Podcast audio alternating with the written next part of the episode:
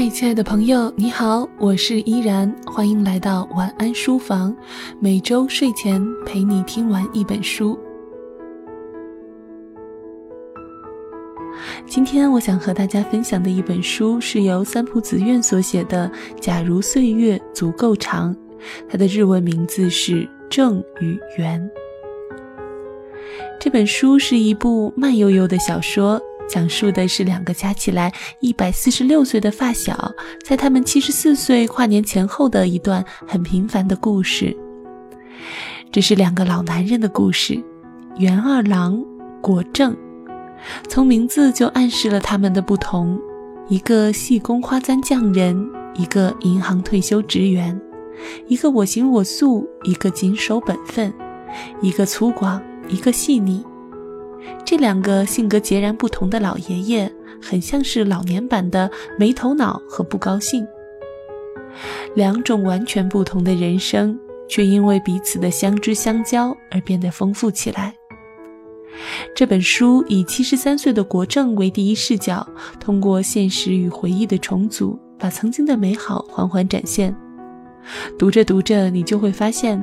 原来本分的国政跟着袁二郎也做了很多疯狂的事啊！在看这本书时，忽然有了感悟：身边的老年人也曾有过激情燃烧、热泪盈眶的年轻岁月。岁月磨平了他们的棱角，却带不走他们的回忆。读到七十三岁的国政和袁二郎去帮二十出头的彻平大战小混混。读到国政在家闪了腰后，袁二郎的彻夜照顾；读到年轻时国政帮着袁二郎带花枝私奔，突然明白这两个老男人究竟为什么能成为好友了。大大咧咧的袁二郎明明是个内心细腻又真挚的人，谨小慎微的国政则有着冷幽默和调皮的那一面。这才是真正的人生吧，没有绝对的好与坏。人性是丰富的。三浦子苑的这本书很像是韩剧的《请回答一九八八》带给我的感觉，在琐碎的生活中体味到温暖。作者三浦子苑，一九七六年生于东京，毕业于早稻田大学第一中文系。写这本书的时候还没有到四十岁，从作家的界定来说，还称得上是一个年轻的才女。但他却可以将两个老男人的故事写得如此真实动人。三浦子苑曾经在一次采访中说：“我对描写男女恋情没什么兴趣，而是更喜欢写男人和男人之间、女人和女人之间那种既不是朋友，也不是恋人，也不是家人，但不知怎的一起投合的关系。写这样的关系很愉快。”凤凰读书对三浦子苑的评价说：“他的笔触幽默跳脱，语气淡然而风格清新。他写平凡的小人物，写日常生活中低温的喜怒哀乐，却能营造出生动而具漫画感的戏剧效果。的确，这本书很有漫画感。读的时候，我的脑中总是可以浮现宫崎骏的漫画中的日本风景。”在书中，作者不止一次的提到，外镇位于荒川和玉田川之间的三角洲地带，镇上遍布着大大小小、错综复杂的运河，连接两大河流。外镇居民以前都是乘小船往返于河道。在现代生活中，人们没有可以利用水路往返的必要，所以除了针对游客的游船之外，只有像袁二郎这样为沿岸商铺批发商品的手艺人还有船。这水面像是连接国政和袁二郎的纽带，也像是在暗示着岁月的长河。河流沿岸有着袁二郎和国政所有美好的记忆，七十来年的点点滴滴。很多生活中平凡的小事，却成了回忆中最美好的风景。春天的樱花，夏天的烟火，秋天的卷积云，冬天的河川。日复一日，年复一年，岁月的长河缓缓流逝。当我垂垂老矣，愿身边也能有三五知己，可以陪我一起看细水长流。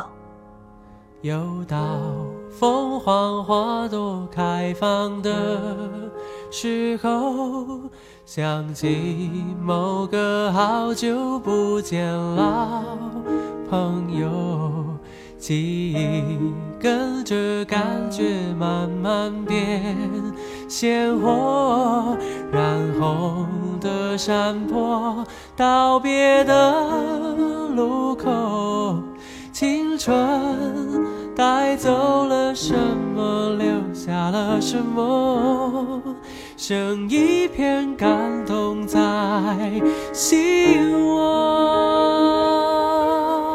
感谢你收听本期的晚安书房。如果你喜欢我的文字和声音，欢迎在公众微信平台搜索 “nj 依然”，一是所谓伊人在水一方的伊。如果想要听到更多的有声节目，欢迎在公众微信平台关注“静听有声工作室”。再一次感谢您的收听，我们下期再会。有我最珍惜的朋友。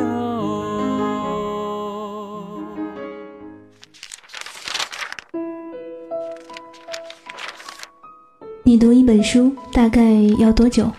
我读一本书大概需要一个星期吧。嗯，差不多三四天吧。我小的时候读书快，一晚上就能读完一本书。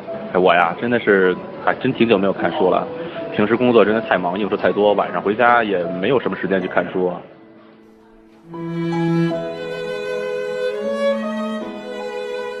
一本书到底要读多久？午夜睡前的床边。拥挤的地铁街头，翻开一本书。每周日晚就在喜马拉雅晚安书房，和你一起睡前听完一本书，享受一段悠然的小时光。本节目由喜马拉雅网与静听有声工作室联合制作播出。静听观点。不止文艺。